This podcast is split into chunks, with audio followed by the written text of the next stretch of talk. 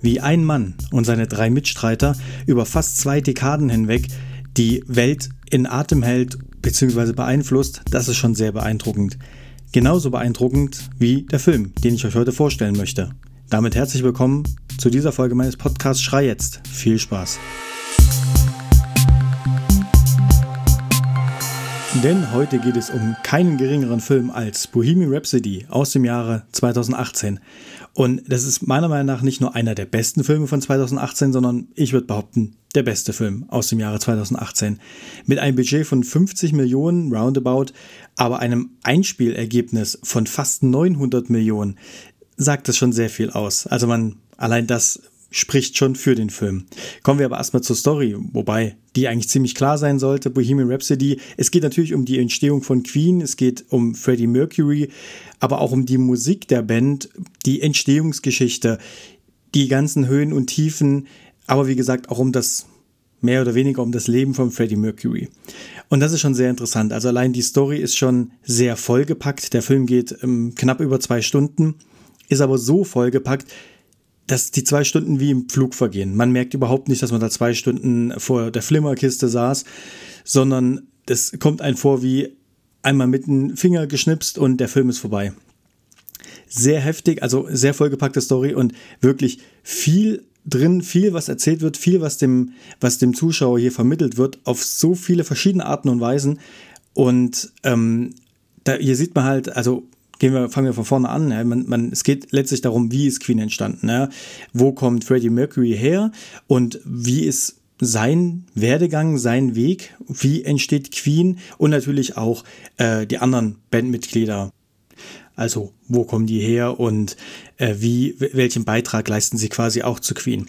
Man sieht die Dynamik der vier Leute von Queen, der vier naja, letztlich Hauptcharaktere des Films auch. Es ist ja eine Gruppe. Klar, Queen ist ja eine Band, also demzufolge auch eine Gruppe. Und die haben natürlich eine Eigendynamik. Und das kommt im Film sehr schön rüber. Also der Film lebt tatsächlich von, auch von diesen vier Charakteren, die da wunderbar eingesetzt sind. Aber es sind auch nicht nur die Charaktere. Es sind noch zwei, drei, vier Nebencharaktere, unter anderem natürlich Mary, ähm, die eine, eine Zeit lang die Frau von Freddy ist.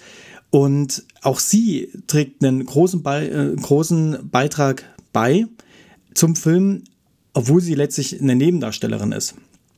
Ziemlich cool, also wirklich absolut vollgepackt. Allein die Story, ich meine, ich kann das, könnte jetzt wahrscheinlich 20 Minuten darüber reden, was im Film alles passiert. Will ich aber gar nicht, weil ich erstens nicht so viel verraten will und zweitens, ähm, ihr müsst euch den Film sowieso ansehen, ist einfach Pflichtprogramm. Und drittens ist er so vollgepackt, ja, dass ich gar nicht alles wiedergeben könnte. Also ich selber habe den Film schon dreimal oder viermal gesehen und könnt ihn auch immer wieder sehen. Ja? Also der ist wirklich jedes Mal, also man weiß natürlich, was passiert, aber jedes Mal von vorne bis hinten einfach nur der Hammer.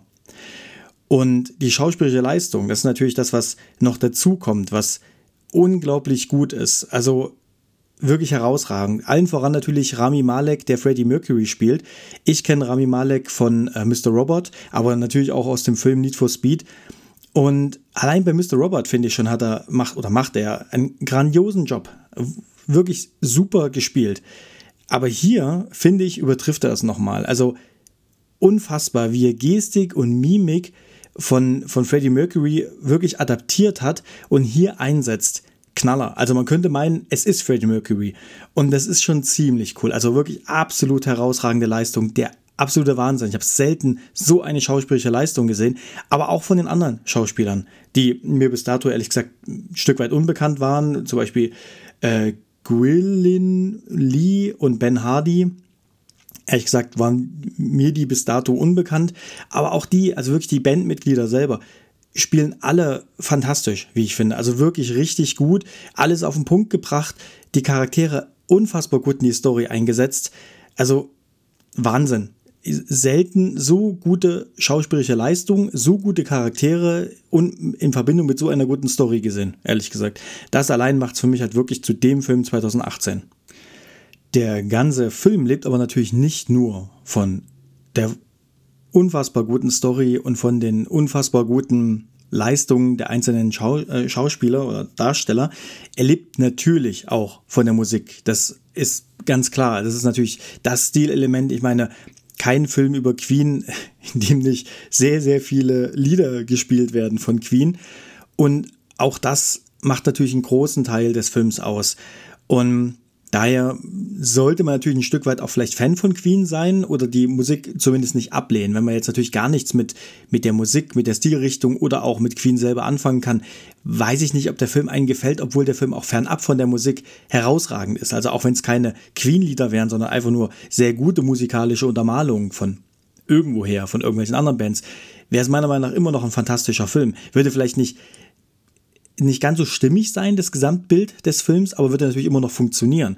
Ähm, von daher bin ich der Meinung, auch wenn man jetzt Queen an sich nicht kennt oder halt eben die Lieder ähm, nicht mag oder wie auch immer, glaube ich, kann man trotzdem den Film sehen und kann damit was anfangen. Aber lassen wir das mal beiseite, weil es sind natürlich hier Lieder von, von Queen drinne und das macht das, wie gesagt, zu einem sehr, sehr runden Bild. Also davon abgesehen, dass ich natürlich schon auch ein Stück weit Fan bin von Queen und viele Lieder sehr gerne mag.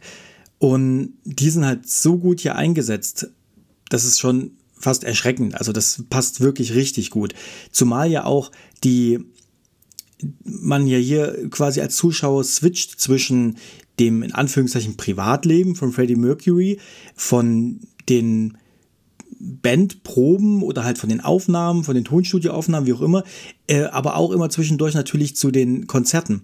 Das heißt, nicht nur die Musik selber begleitet einen hier in dem Film, sondern eben man ist auch Teil der Konzerte ein Stück weit als Zuschauer, immer mal zwischendurch. Das ist natürlich eine hervorragende Mischung, weil dadurch hat man immer wieder die Abwechslung zwischendurch und man hat immer wieder wie so einen kleinen Break im Film. Immer wieder, wenn so ein Konzert ist oder wenn in Anführungszeichen ein Lied fertig ist oder sie wieder irgendwie ein, einfach ein, ein Meisterstück hingelegt haben, dann sieht man als Zuschauer das dann auch als kurzen Abschnitt irgendwo, wo sie es halt spielen, live. Das ist natürlich ziemlich cool, weil dadurch hat man immer noch so einen kleinen Break, wie so ein, okay, wir haben wieder ein Stück Entstehungsgeschichte der Band miterlebt und die wird uns jetzt wieder präsentiert, in einem Live-Konzert zum Beispiel. Das ist ziemlich cool.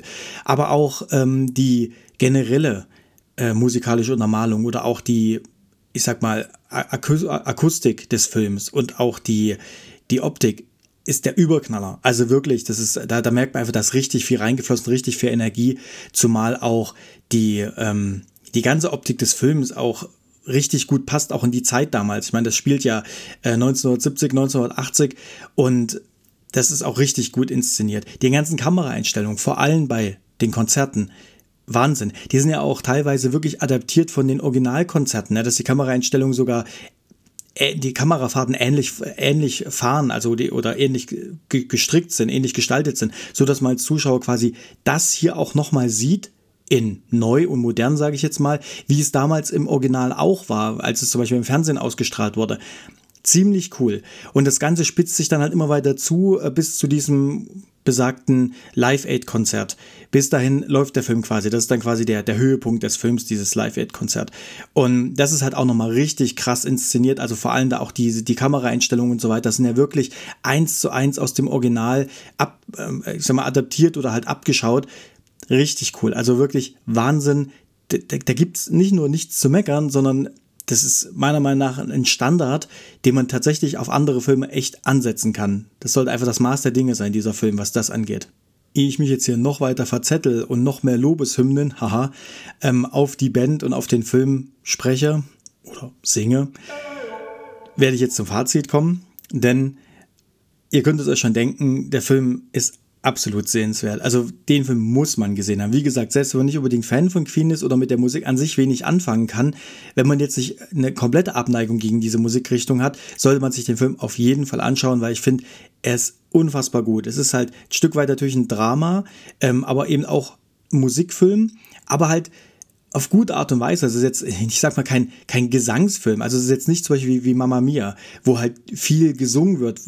Das ist einfach ein anderer Stil. Mamma Mia wird halt sehr viel, die Story ja auch gesungen letztlich. Das ist ja, der, der Gesang ist ja quasi Part der Story.